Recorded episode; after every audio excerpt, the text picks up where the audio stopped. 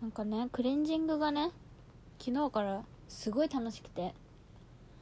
なんで楽しいかっていうと単純に新しいクレンジングを買ったからなんですけどそのクレンジングが楽しいっていうのもあるんですけどね。あの世の中の人私もっと落とすケア力入れた方がいいっていうのをねだいぶ前から思っていて、まあ、その話もねしようかなと思います、まあ、まず昨日ね何のクレンジング買ったかっていうと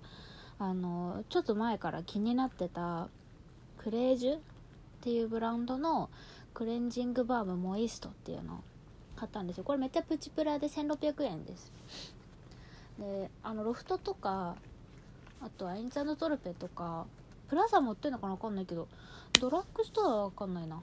でもバラエティショップとか行ったら結構ね最近はネットでバズってるから分かりやすいとこに置いてあるかもしれない。あのクレンジングバームすごい初めてで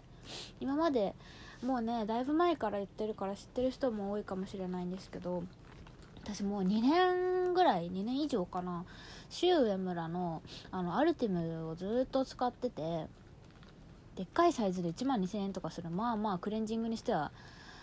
お値段張るやつなんですけどでもね本当にそれはすごい良くてクレンジングオイル。あのクレンジングオイルずっとね私は植物油脂のものを使えっていうのをねずっと言っていて植物油脂のクレンジングオイルって乾燥しないんですよ。乾燥しないどころかしっとりするんですね。植物油脂植物油脂じゃないクレンジングオイルって何があるのっていうとミネラルオイルでできてるクレンジングオイル。これはあのー、乾燥しちゃうんですよ。比較的。あのしない人もいるとは思うんですけど乾燥肌の人とかあんまりおすすめできなくて。その洗い流す時にもともと自分が持ってる肌の潤いまで持ってこう流されていっちゃうから洗い上がりまあさっぱりはするかもしれないんだけどメイクのお家もねオイルは結構いいんですけど植物油脂じゃないやつで洗っちゃうと乾燥するっていうね。人が多いかな。だから肌のダメージがちょっと強めに出ちゃうんじゃないかなと思うんですけど植物油脂でできてるやつはその辺すごいしっとりするしあと肌を柔らかくしてくれる効果があるのでこう毛穴が開いて硬くなっちゃってる人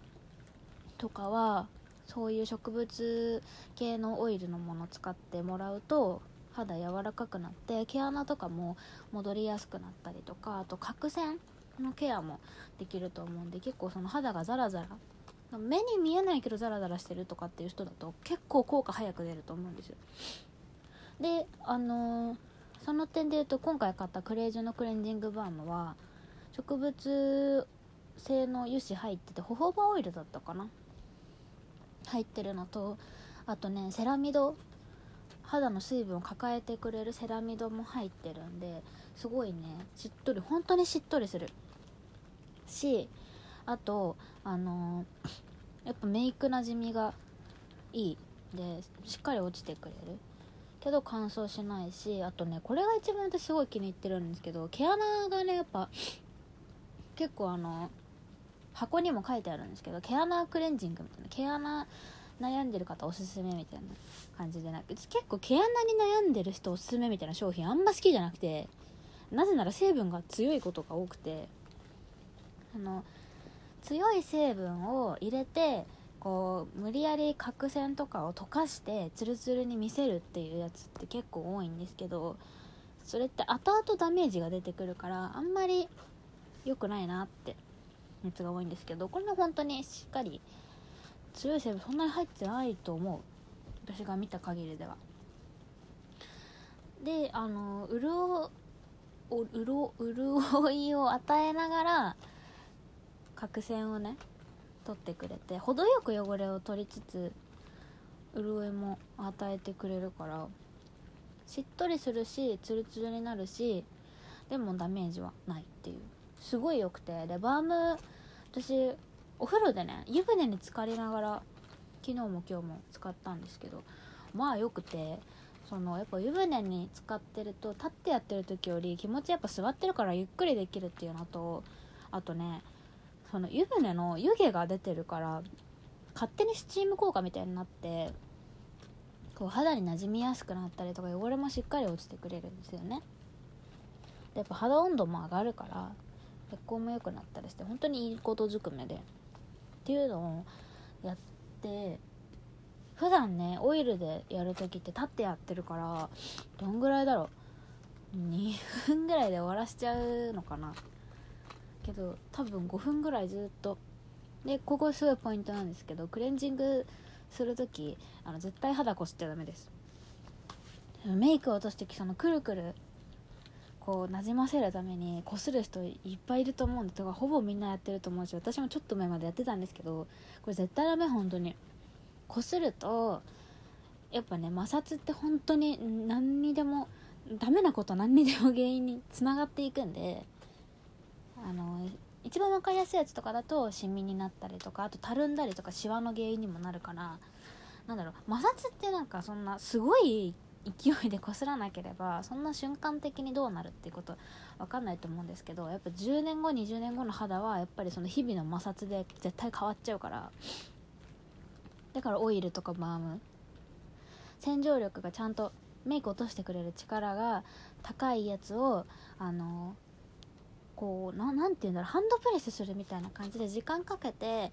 こうなじませて押し洗いみたいな感じかな、まあ、押すってほどじゃないんだけどなじませながら洗うっていうのが一番いいのでやっぱその辺だとクリーム系だとそこまでね落ちてくれないんですよね。摩擦強くしないと。ハンドプレスじゃ落ちないからクリームは。なんでやっぱその辺はオイルとかバームみたいなタイプの得意なところかなって思います。でまあ今も言ったんですけどその落とすケアってねすごい大事で。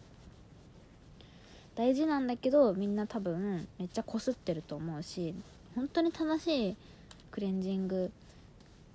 できてますかって言われたら私もね今はちょっと多分ま95点ぐらいは取れてんじゃないかなって感じなんだけど美容部員でこれだから。正しいクレンジングの話をするとすごい長くなるんだけど一回してみます？私がやってるクレンジングはまずマスカラリムーバーをしてマスカラリムーバーが溶けてきたら湯船に入ってで湯船でバームで、えーと、手手でちゃんとバーム温めて溶かしてから顔になじませて絶対こすらずに5分ぐらいゆっくりなじませて、まあ、目元とかどうしても12回ぐらいは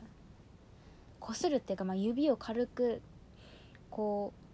触れる 触れるじゃないか。なんかこう鳴らす感じで。やるけど本当にそれぐらい。でなじませたらあの洗い流す時もあのぬるま湯？絶対熱い温度じゃなくて冷たくもなければ熱くもない温度ぐらいのぬるま湯を最初23回手でかけてその後うち洗面台のなんかねシャワーの出し方がコントロールできるんですけどシャワーみたいな細い線がバーって出るやつと1本こう何ていうのホースみたいに出せるやつがあってホースみたいに出せるやつをすごい弱さでかけてる。あの水をこう何ていうの手でさかけるとそこでやっぱ摩擦こう擦りたくなっちゃうから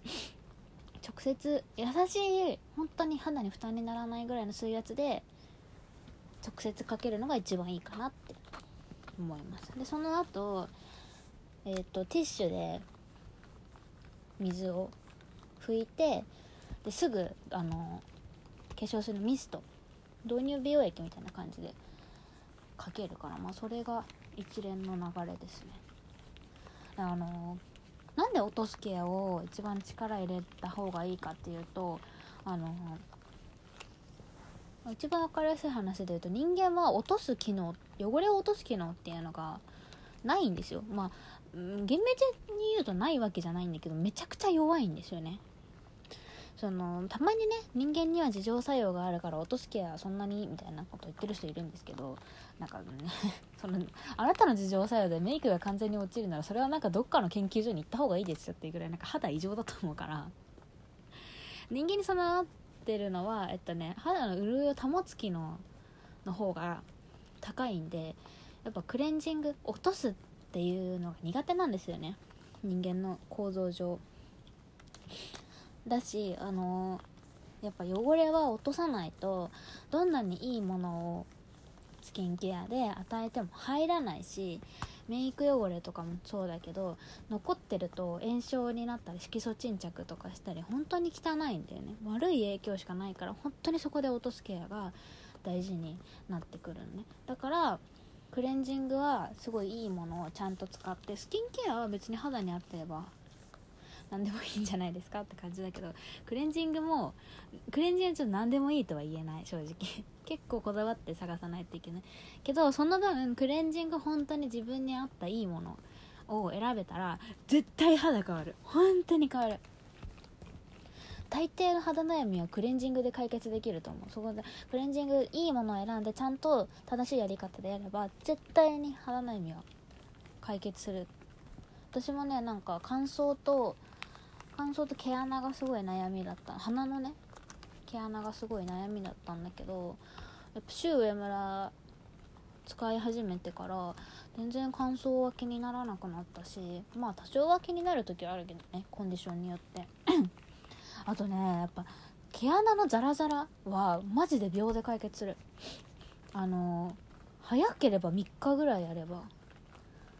でもなんか本当に速効性出る人とかだったら 1, 1回でマジで変わると思うぐらい本当にツルツルになる。けどやっぱその分洗浄力高かったりとかオイルとかバームって残りやすいっていうからやっぱ正しく洗い流したりっていうのがすごい大事になってくるけどでも本当にクレンジングはすごく大事だからなんかもっとね みんな力を入れるべきだと思う。もっと考え直した方がいい。っていうのをもうちょっと発信したいんだけどね。あのなかなか伝わらない気がするのでまたクレンジングの話はしたいと思います。みんなもねちゃんとまだメイク落としてない人は今から落としに行ってください。